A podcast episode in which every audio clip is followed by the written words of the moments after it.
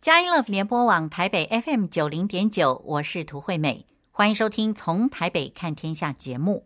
今天是二月五日，星期天，也是正月十五日，俗称元宵节或者是灯节。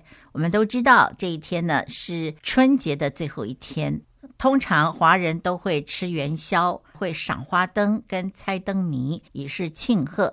这天给我们一个很重要的盼望，就是春天来了。春天来了是万物滋长的时候，呃，是充满了盼望的日子。因此，在节目一开始呢，涂惠美要祝福每一位听众朋友，让我们以喜乐的心来迎接二零二三年。每一个季节都是美好的，因为神掌权，神在您在我的生命中掌权，更在中华民国掌权。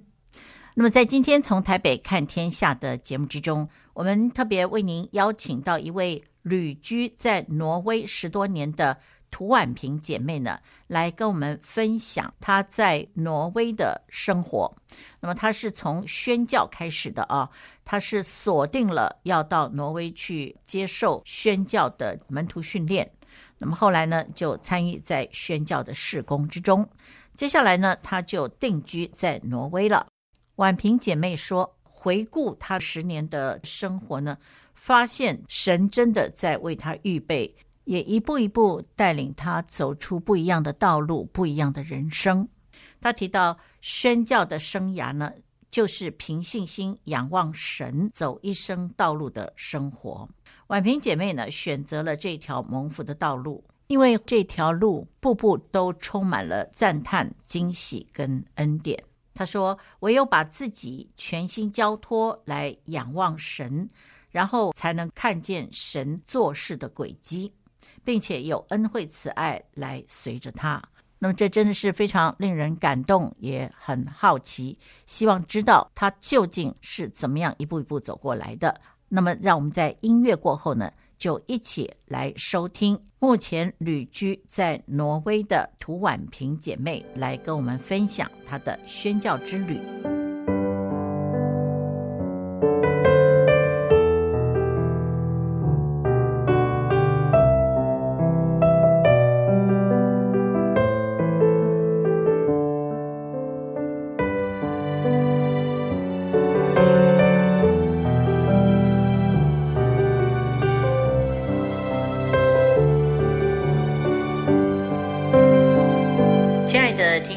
平安，今天我们在从台北看天下这个节目里面呢，为您邀请到的这位特别来宾是目前旅居在挪威的一位基督徒涂婉萍姐妹。那么她在挪威已经有超过十年了吧，对不对？嗯，对。OK。那么我们今天呢，就非常高兴，呃，邀请涂婉萍姐妹呢来跟我们谈她在挪威的生活。我们为什么要这样子谈呢？因为我们知道，呃，她在这十年以上的这个生活呢，呃，似乎她呃走出一条自己的路。呃，婉萍姐妹，你同意我这样说吗？嗯，同意。那么首先呢，我就想要来请教。呃，婉萍姐妹就是说，呃，您啊是一个旅居在挪威的台湾人。那谈到您呢会去到挪威，可以说是一个非常奇妙的际遇，甚至于连你的婚姻呢，我感觉根本就是上帝的作为。哦，这是真的是非常奇妙。好，那么因此呢，可不可以请婉萍你先跟我们介绍一下你的信仰历程？以及你从台湾千里迢迢到挪威的经过。嗯，可以。我从小就是在一个基督化的家庭里面长大，家人都是基督徒。然后我长大的背景是在一间教会里面长大的。然后我的母亲在教会里面服侍很多，他对信仰也都是认真的，不是口头上面讲讲而已。他在祷告上面是非常火热的。还有他对圣经的热情的热忱是很深的，我没有办法形容，因为我不能说我有遗传到这一部分。但是就对于圣经文字上面，还有对于他跟神的关系是，他是在对我来说是一个很大的榜样。我的家庭是就是母亲是单亲妈妈，所以就其实就只有我的母亲跟我。然后所以对我来说，我的最主要是我学到的是，就是信仰是活的，不是不是死的，不是一个仪式，不是你传统，就是信仰不是跟传统不是一样的东西。然后很多时候我们做的事情，我学到的是说，总是要用脑袋瓜子想一下吧，为什么要做这个？好像是现在圣诞节，然后我们为什么要过圣诞节？就是总是要知道为什么。然后，如果是跟信仰有关系的，就是要确认说我的信仰是在最中心的。所以，让你从那边打造起来的，再把它再长出来东西，就是都是根据圣经、根据上帝的教导这样这样长出来。所以，我自己的经历是从小在教会里面长大。然后，当然，我认为我在教会里面长大的时候，有那么一段时间，我的我的眼目是注重在。人身上，就是朋友啊，还有可能有一些哥哥姐姐们啊，或者是阿姨啊、叔叔们啊，就是喜欢跟他们的关系，所以我喜欢在教会里面。但上帝在哪里，我不一定能够很明确的告诉你。如果你问我的话，所以有那么一段时间是这样子的。然后是到快要大学的时候吧，开始就是有那么一段比较低落的时间，我真的需要去思考说，到底这个信仰是。是不是我的？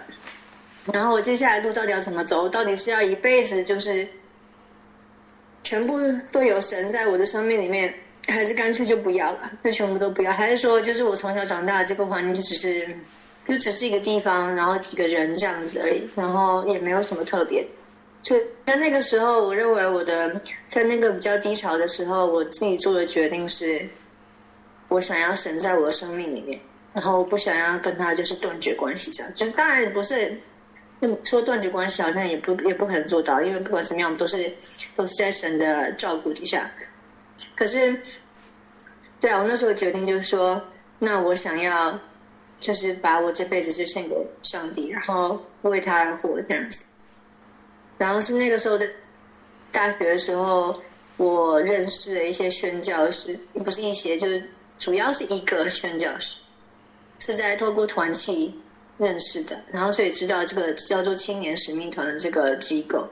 然后我那时候在想说，对啊，我自己对语言上面对英文有兴趣，然后我自己对其他国家也是对西方国家比较有兴趣。然后我那时候就在想说，我想要想要出去，也想要去做个宣教师，也不是说。为了要出国而出国，是希望是出国有点比较有意义的的目标，我会比较愿意去做。然后我也认为比较这样子出去就你花那个钱，那个不是出去拍几张照，然后然后去个一个礼拜，然后回来就好像待过那边待了十年一样。那边就是哦，这边的人都是这样子的，然后都是怎样子。然后我认为认为去宣教当然也是。你总是要知道人家的文化，然后知道人家的语言，知道知道人家的这个人家的那个，才能够去宣教。所以需要透彻的理解当地的环境，才能够真的能够有办法跟人家沟通，能够传达你要传达的讯息这样子。然后我那时候的想法是说，我那时候会的就是，我现在还是会，但是我那时候最常做的就是在敬拜团里面呃弹钢琴。我没有很常带敬拜，但是有在私琴，对不对？所以我那时候在对于在一个乐团里面，基督教的乐的敬拜团里面，私琴弹钢琴是是有很有经验，因为从国中就一路一路一直到大学都一直都是这样子。然后又认识了这个青年使命团这个机构，然后我就认为说我可以去。去看他们，他们是全球的嘛，所以我就去找一个地点是我想要去的，然后看他们有什么，哪里有基地，然后每个基地有什么样子的服饰，什么样子的牧区啊，有没有什么机会是让我可以跟他们联系上，然后或许就可以沟通上，如果他们愿意的话，让我去跟他们一起服侍这样子。那这样我一方面可以出国，另外一方面可以练习英文，另外一方面可以继续。一样是继续跟随神，然后看这些不一样的人、不一样的国家、不一样的机构是怎么做事，然后就整整个看起来就是觉得说，可以帮助我奠定我的信仰上面的基础，还有就是也是实际上执行我想要做的事情。然后就这样去了英国。然后去英国的时候呢，我一开始还是想说，哦，那我接下来我也许就是可以做宣教师。那你要在青年使命团做宣教师的话，你要先去他的门徒训练学校，然后做了一个门徒训练学校，进毕业了以后才可以开始就是服侍，就是以童工的身份来服侍。然后我那时候到那个时候，我的计划都是计划说要去一个说英语的国家。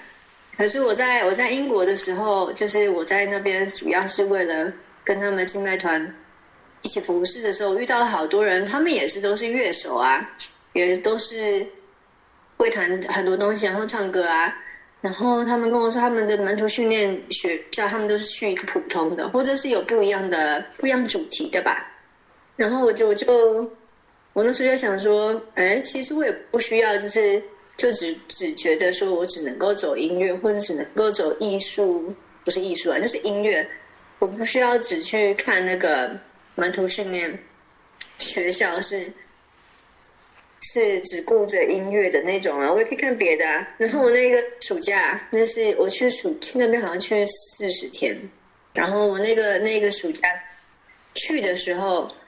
就就发现，我那时候又很喜欢打排球，我就想说，那我去找一个排球的门徒训练学校，就是有有额外一个主题是专注在排球这，因为我那时候就就只喜欢只喜欢打排球。而已，我几乎在英国那个基地的时候，每一天都会问有没有人来打排球这样。然后因为因为我的关系，就每天晚上快要傍晚的时候，我们大家都在，就是因为基地是一个椭圆形的，然后我们就在草地上面打，然后就是就是在中间那一块。嗯、那边打，然后就几乎每天都都我们都在那边打，因为就因为我在那边每一天都会问说有没有人要打 排球这样子，然后我就去我就去网络上面找，结果找到全部都是足球，可是就我还是没有我没有放没有放弃，就觉得还是要继续看，然后最后就看到一个挪威的基地。好，涂婉萍姐妹呢，在申请去英语系国家来宣教的这个过程呢，终于看到了一线曙光。那是在挪威，是一个什么样的训练学校呢？那么是有户外教学的。这户外教学的课程设计呢，对婉平姐妹来说是蛮吸引人的课程。那么，但是不是就这样顺利成行了呢？我们今天回顾，我们发现她确实去到了挪威。但她申请要去挪威，呃，上 DTS 的课程呢，并不代表他就顺利成行，对吧？所以呢，我们现在先休息一下，听一段音乐，让我们在音乐过后继续来请教婉平姐妹。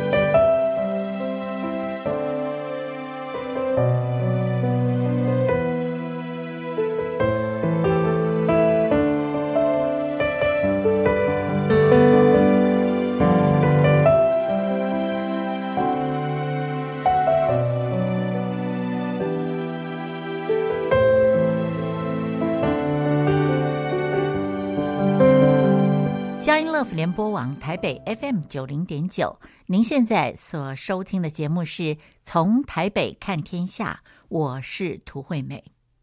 今天节目中，我们为您邀请到这位特别来宾呢，是目前旅居挪威的涂婉萍姐妹呢，来跟我们分享她在挪威的宣教之旅哦。刚才在第一段里面，婉萍姐妹谈到她怎么样来选择，她希望能够去哪里宣教。那么婉萍姐妹她怎么说呢？我就去网络上面找，结果找到全部都是足球，可是就我还是没有放弃，就觉得还是要继续看。然后最后就看到一个挪威的基地，我那时候其实不知道那是挪威北边，只是觉得他们提供的资讯很多东西都很吸引我。这样，它是主要是户外活动的，他们另外的额外的主题是户外活动的门徒训练学校。然后他们的意思是说，你花时间在上帝的创造里面，就是在大自然里面，有很多机会能够拉近你你跟上帝彼此之间的关系，就是当你沉浸在大自然中的时候。然后他们也说，如果你没有任何的经验，你可以过来学，我们都可以教这样。然后我那时候想，哦，我没有任何经验，那我就很适合，所以就觉得说我可以去。然后他们也说，他们短宣的时候，就是每一个门徒训练。学校都会有短圈的时候，就是你会有课程的，就是上课的时候，还有就是短圈的时候。嗯，然后一般来说都是六个月，就是门徒训练学校通常都是六个月，然后大概里面会有两个月的时间是放在短圈。嗯，然后这个学校不一样，我去的挪威这学校，他们是一个学年这样，就是九个月这样子。嗯，然后因为他们还有额外的那个主题嘛，我不知道其他的学校是不是都这样，但至少这个学校是这样。他因为有额外的主题，他们的意思是说每三个礼拜一轮，所以你就会，嗯，对，就是每三个礼拜会出去做一个礼拜的户外活动，嗯，然后你大概就两个礼拜的是两个礼拜的时间是在室内，就是上课这样子，然后上课的主题就是包含各种不同的主题，这是不，这是那个青年使命团就是在。哎，他们总部好像在夏威夷吧？就是在美国的，在总部在美国这边，他们有规矩的。然后就说需要需要教哪一部分，哪一部分，哪一部分内容都是都是定好的，所以这些都是照着他们的规矩来。然后额外的主题就是那个户外活动的部分。然后好像也是两三个月短宣的时间。然后它里面吸引我的是短宣的地点呢，他们有提到格陵兰岛，嗯，还有尼泊尔。就是平常，就是他们一直说都会，大概会有格陵兰岛，还有尼泊尔。嗯，然后那时候我就对格陵兰岛特别有兴趣。应该说，我就是对天气比较冷一点的地方比较有兴趣，这样。所以我就跟他们联络，然后我就决定说，一开始计划是说，那我那时候好像是大大学大二吧。嗯，那我那时候本来计划是说，那那就。大三结束的时候，我就可以去那边一个学年嘛，九个月，然后我再回来把大四念完。因为我那时候原本我一开始在决定要做一个宣教师以前，我的我计划其实是去做交换学生。嗯嗯，就是我的大学的，他有一个他有一个 program，是让你可以大三就是念念差不多，你可以去两年去美国一个学校。念，你要是念英文吧，因为我是英文系。嗯。然后，所以我那时候为了要做这个，所以我到大三的时候，其实我已经把我所有需要学分、需要毕业需要的学分都已经念了，就是包含大四，呃，我都已经我大三念完。然后，所以我那时候其实是都可以准备，就是意思就是说，我就已经准备好是大三其实就可以毕业。哦。但是我忘记他是有什么有什么规矩，我没有我没有那个。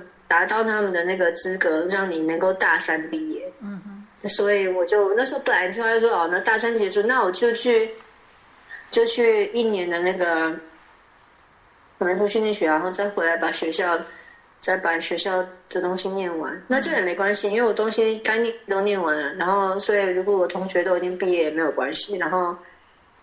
因为这样大四的话，就最低学分就是要九学分嘛，你就是就是看看有什么有兴趣的科目再选一选，就再去上就好。嗯，就是会很轻松，大四就会很轻松。所以我想说，那没有关系。可是那时候我舅舅就认为说，这样子不是很很明智，你应该要把大学先念完，把你的文凭拿到以后再说。嗯，我就想说，好吧，那时候我就想说，当然。他们这样讲的时候，我也是难过。但是另外一方面，这也不是错的，就是也没有说，呃，这也不是来刁难我用的。所以虽然难过归难过，还是想想好，那就把大学念完好了。嗯。然后我就跟挪威这个基地问他们说：“那我如果延后一年来吗？因为这边这都是有关签证的部分，都是有关系的，所以总是要问一下他们的意见。他们意思说，虽然是有很多人就是做我原本的计划，这样就是他们可能。”那个大学还没念完，然后就去门徒训练学校，然后也许他们就待在那个基地。就这个也是，这是有我有听说，就是有一些人文凭没有拿到，因为他们先去念门徒训练学校，然后结果他们就没有去回去家乡那边把他们的学文凭把他们的学校念完这样子。嗯，所以我是有听说过，他的意思是说也是有人这样做的，然后当然也有人就是。上完一年的门徒训练学校，然后就回去念，然后也许再回来。他说他意思就是说，跟我联络的那个其实就是基地的 leader，就是主要负责基地的那个人。他就说，其实哪一个都都没有关系。那如果我想要延后一年，他们就让我延后一年没有关系。所以我就我就真的就说好吧，那我们就就保持联络。然后我先把学校念完，然后我就过来了。嗯，对，我就真的这样做。嗯，然后去挪威以前是先去，我那时候先跟家人去我舅舅家那边，在美国。就是我要去挪威以前，就先跟我的外婆、我的母亲去。我舅舅跟他他的家人，就是我我母亲的哥哥这样。嗯。然后从那边再直接去挪威这样。嗯，好。你在这一段里面哈，跟我们描述了以后，让我们觉得有充分的好奇心啊，想要来请教你一下，就是说，你说你是在那个学校里面认识了一个宣教士，然后知道了青年使命团，呃，这个机构嘛，对不对？嗯、那那你知道了这个机构以后，是这个宣教士帮你申请到英国去，以及到挪威去，还是你自己来申请的呢？因为我们知道。申请不是那么容易啊，那你怎么可以申请到又而且成功去到英国，成功去到挪威？那你是怎么办到的呢？没有很困难啊，因为就是都有网络，你就直接看他们他们的网站上面是怎么写的。你如果要申请要怎么做，他都上面写的好好的，你就照做就好了。可能大概就是说跟谁联络，然后你就照照他他们。他们给你的资讯，然后写 email、写电邮、写过去问、嗯、这样子而已，没有、哦、没有什么填，没有表格要填，就是主要就是跟他们联络沟通，说我我是从哪里来，然后我我有有心想要过来服侍，或是我有心想要过来做你们的学生。如果是申请门徒训练学校的话，应该是要有表格要填，没错。哦。现在应该是有表格要填的，在网站上面都有表格要填。但是我那个时候我申请的时候没有，那时候就是先跟他们联络，然后都确定要来了才会。那时候还是用他们是用那个邮件，就是用邮票的那个信封那种寄给我，然后我在上面填，用纸笔填。现在好像都都是都是电子化了，是不是？反正就是。如果是学校的话，就是有东西要填；然后如果是去英国的话，那也是我自己去找的，然后自己去联络的。所以这个宣教是我在台湾遇到的宣教师，他没有帮我。主要是对，就我没有问过他，因为不是他，他又不是负责青年使命团的人，他是青年使命团其中一个服侍的宣教师，在台湾宣教。是，所以我没有问他，就是是我只是知道有这个机。构，那我也知道，我据我了解，可能从跟他聊天的时候，能够就有了解说，哦，这个是全球性的，不是只有在台湾才有青年使命团，那他们在别的国家也是有其他青年使命团的基地。是，所以我就想说，哦，那很简单，就那就是我有意思想要去英国，那就看 OK，那我就看英国哪里有基地，然后看他们有没有就是敬拜团上面的服饰，是也许我可以去贡献一点点力量的。嗯，你会这样子。听到这里，不知道您会不会想到，我们在年轻的时候也多半都有梦想，有梦想真的是很美的。而奇妙的是，婉萍姐妹她的梦想呢，竟然是在她的内心曾经经过一番的选择、一番的挣扎。也就是说，她问她自己的生命究竟是不是可以不要这个信仰，不要神，自己来走自己的路呢？他几经挣扎，哦，几番的思想之后，发现生命中根本不可能没有神，根本不可能没有这个信仰。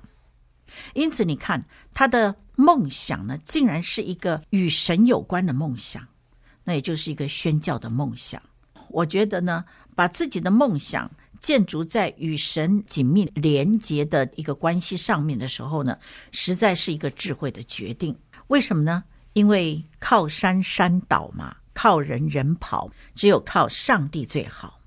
果不其然，接下来呢，我们等一下就会听到婉平姐妹呢，她的际遇没有那么顺利了。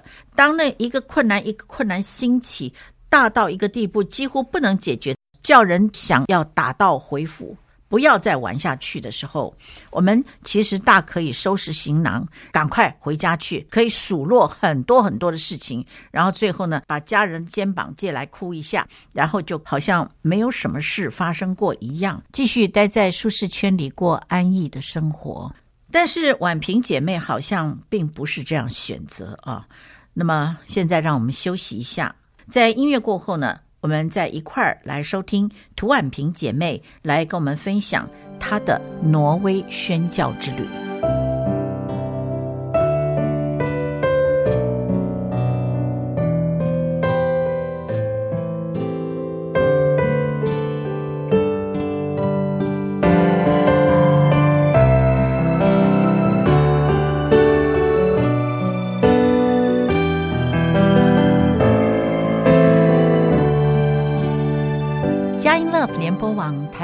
M 九零点九，您现在所收听的是从台北看天下，我是涂惠美。那么在今天节目之中呢，我们为您邀请到这位特别来宾呢，是目前旅居挪威的涂婉萍姐妹，来跟我们介绍她在挪威的宣教之旅。我们刚才提到她的顺境呢，好像就在启程去挪威的时候呢，啊、开始发生了变化，似乎。很多拦阻呢都兴起了，似乎不再那么顺利了。那怎么办呢？所以你就去了英国，然后回来以后，你就开始寻找你可以去接受那个门徒训练学校的地方。然后呢，你希望能够进一步的来接受训练，然后能够成为一个宣教士，是吧？对啊，而且那时候我回来以后，好像我从回来以后，我那个我有换过教会，虽然说换的那个教会，它也是。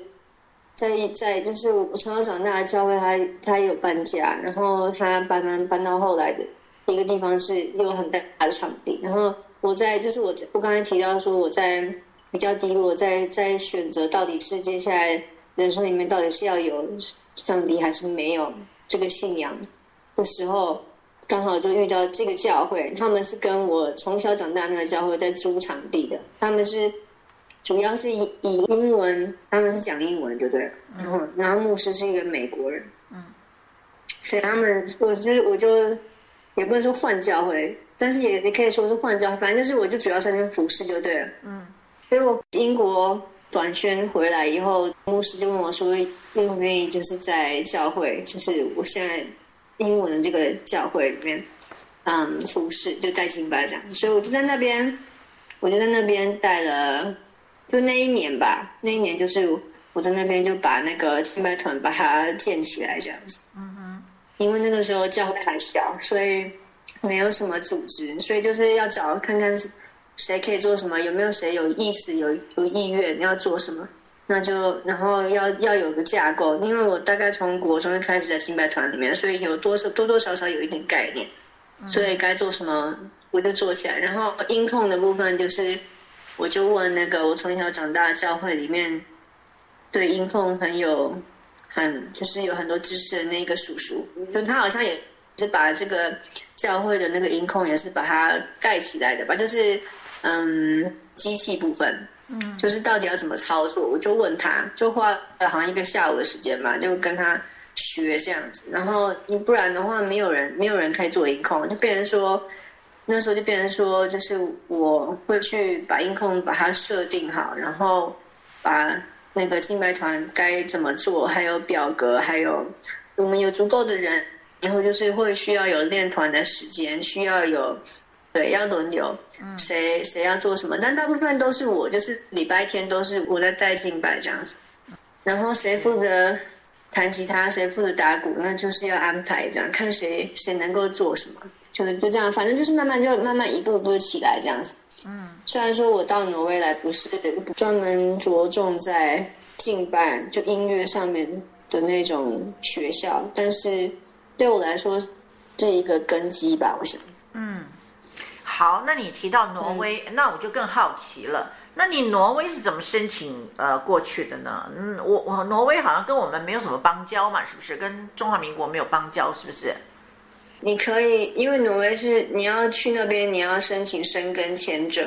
我那时候是啊，现在我不确定。是，但是我那时候去就是要申请申根签证，然后你要，他们说他们会花很久的时间，大概有可能会需要等到六个月。哦，所以就是我好像我好像等了五个月，我不确定，反正就是等了一阵子就对了，然后就要申请对的签证，因为照挪威的系统来讲，我不是来那边念书，我是来这边跟他们的就是重人权有关的组织来跟他们自愿工作，所以这是另外一个签证。哦，就是不是学校学生的签证就对了。嗯哼，那么呃，您就这样子。一个人这样独立的就去把这件事情全部都做完了以后呢，后来你就真的是毕业了以后你就去了，是不是？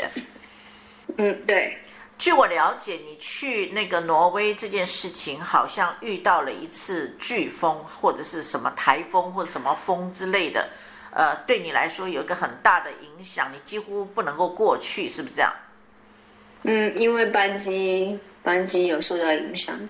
有被取消，然后那时候人在美国，他们他们处理的手法就是可能透过电话跟你沟通，然后我也一愣一愣的，就就是在对话中，最后的结论就变成说我要自己负责，就是我要自己处理我接下来的，我要怎么样去挪威，那他们就不帮我负责这样子，所以最所以最后就是我还要重买机票，重订机票，然后。因为那个飓风的关系，所以很多东西要么就是延误，不然就是，不然就是整个完全取消。所以我就是慢慢要等这样子。哇，这真的不简单。应该本来应该很顺的话，很很顺的话，不知道是多快，但是我好像花了三十六个小时，还是更多个小时，才从美国抵达到我在挪威的布德。因为在挪威，你要先到他的首都奥斯陆那边，然后再到我我去的那个离基地最近的那个在北边的机场，嗯，叫做布鲁站，嗯，然后好像就花很久，就很花很多额外的时间在坐飞机，在等班机，然后再重买机票，是，然后最后才终于到了。然后其实期间还要打很多国际电话，可能要跟母亲通报啊，还要跟。基地就是一直跟我有联系的人讲话，就是要这样才会安心。至少我这样子才会安心。就跟他们讲说哦，我现在人在哪里，然后发生什么什么事。然后他们可能另外一方面也需要安排人接我啊之类，要看我几点会到那边。因为最离基地最近的那个的机场需要开三个小时一趟的，一开一趟车就要三个小时的时间。哇，是。那来回就来回就六个小时了，哇，是，哇，这真的是很辛苦啊。那你怎么会有这个勇气，一直勇往直前呢？这是因为你的呼召吗？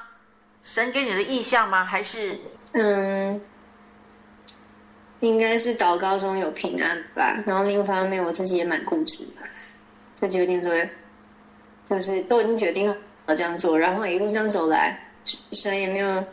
阻拦我，然后就是，当然说，当时在那个飓风影响了，当时总是会觉得这不就是阻拦你吗？然后你，可是我另一方面也会觉得这是属灵征战，就是 就是撒旦想要来捣乱。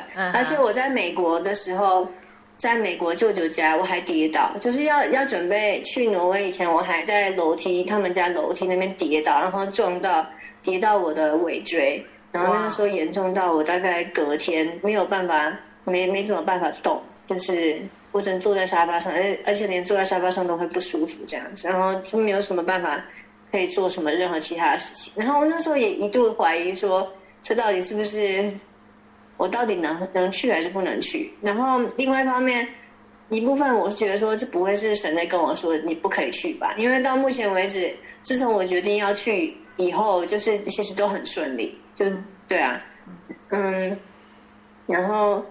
可是让当我在想到说这大概是属灵征战的时候，就变得我就变得越来越，就是坚持说不行，我不会让撒旦得逞，所以就是我一定要去。所以感谢是有，是对啊，就就这也是动力之一吧。就是你能够看到属灵的属灵现在发生什么事情的时候，就可能反而我就是更加的坚定。感谢主，是是是，那那个。嗯呃呃，还有一个问题哈，是比较呃这个属于隐私的问题，您可以选择答或不答哦。那你去挪威，嗯、你妈有钱给你去吗？这个部分很顺利吗？没、嗯，这部分还好，因为我母亲没有，我们家其实没有什么钱。然后那时候其实到最后，其实是我的外婆，是她资助的钱是主要是我外婆那边来的。是，然后我那时候其实是想法蛮天真，就觉得说我就是。不管怎么样，就是去定了。就是认为说，我如果需要申请贷款，我就申请贷款。我也没有想到说，大概我没有任何的在存钱啊，没有什么收入啊，又没有说我在打工什么之类。我也没有去想说，这样银行怎么可能会愿意借我钱？就只认为说，不管怎么样，就是一定要去，就就就对了，就是就是没有没有的商量，就是一定会发生。是。然后，然后我那时候也试着在。我从小长大的教会募款，然后不成功，所以后来我在讲我可能在家里面有提到这件事吧。然后我外婆听到，她就说：“那你过来。”然后她就她就把钱拿给我这样子。哇！然后突然之间就有这个，就有这个可能，是这个可能性。是你外婆真爱你哦。嗯、好。那么呃，你你刚刚说你那个呃，后来你摔跤的时候尾椎摔到了，然后几乎不能动。那你后来你怎么去的？后来是因为我没有，我舅妈说，我舅妈说，如果如果我每一天的那个状况没有越来越糟的话，应该就不是骨折或者是有裂裂开这样子。Uh, 他的意思就是说，如果我不是越来越糟的话，应该就是会越来越好才对，就是。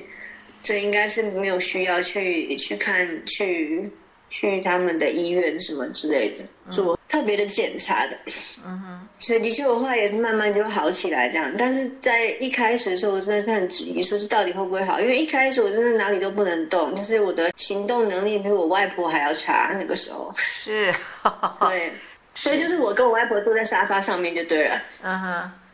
所以换句话说，在你去挪威呃这一趟的旅行，你是吃了秤砣铁了心，一定要坚定到底。尤其是看到有这样子属灵征战，你就坚持到底，是不是？嗯，就觉得说我不会降服在这样子的干扰底下。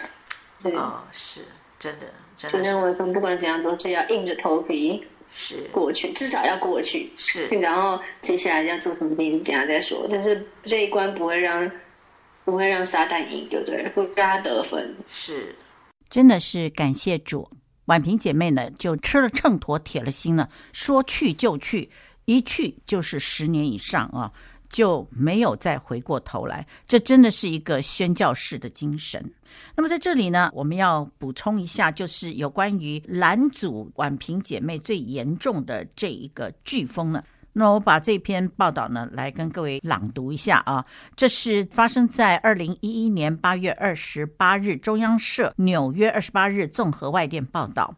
他说：“飓风艾琳来袭的时候，美国数千航班因而取消，全美的旅客接下来几天日子可不好过。那么，在纽约都会区三大机场啊，包括了拉瓜迪亚机场、甘乃迪国际机场以及纽瓦克机场，二十七日中午迎接了最后一批降落班机。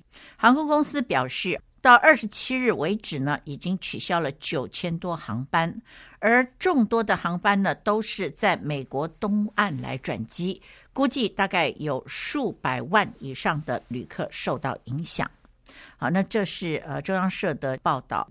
那据我们了解呢，就是二十八号，也就是婉萍姐妹呢遇到这个直径长达九百公里的飓风艾琳的时候呢，她所选择的是什么呢？她准备打道回府，还是她继续的往挪威前进呢？那么我们都知道，她刚刚说了，她决定重新再买机票，重新再转机。到了挪威奥斯陆机场之后呢，还要再买一次机票，才能够到达北方的机场。这样一连串的改变，不只是计划改变，而且他可能要花一大笔钱来买机票。但是我们知道，婉萍她说她不改变这心智，她就是避开了那场暴风雨，直奔挪威去圆他的宣教梦。那么据了解，他到达 Y 万目的地的时候，已经花了三十六小时，也就是三天的时间才到目的地啊。我们真的相信神掌权。因为这真的是一个震撼教育，哪怕是说一般的旅客啊，遇到这样严重的飓风呢，我们可能都会打道回府。但是呢，婉萍姐妹呢，她就是下定决心，她一定要去挪威宣教，啊，这真的是非常令我们佩服。那么在节目进行之前呢，婉萍姐妹也曾经分享，她说，经过了环境上的改变、磨练、挑战啊。那么他都坚持下去的时候，他说：“使我在神的面前彻底的破碎自己，学习谦卑。”这真的是很宝贵的礼物啊！啊，我们下个星期继续来收听婉萍姐妹呢，她告诉我们，她去到挪威之后呢，那后来又发生了一些什么事情？让我们一起来期待下个星期天的专访。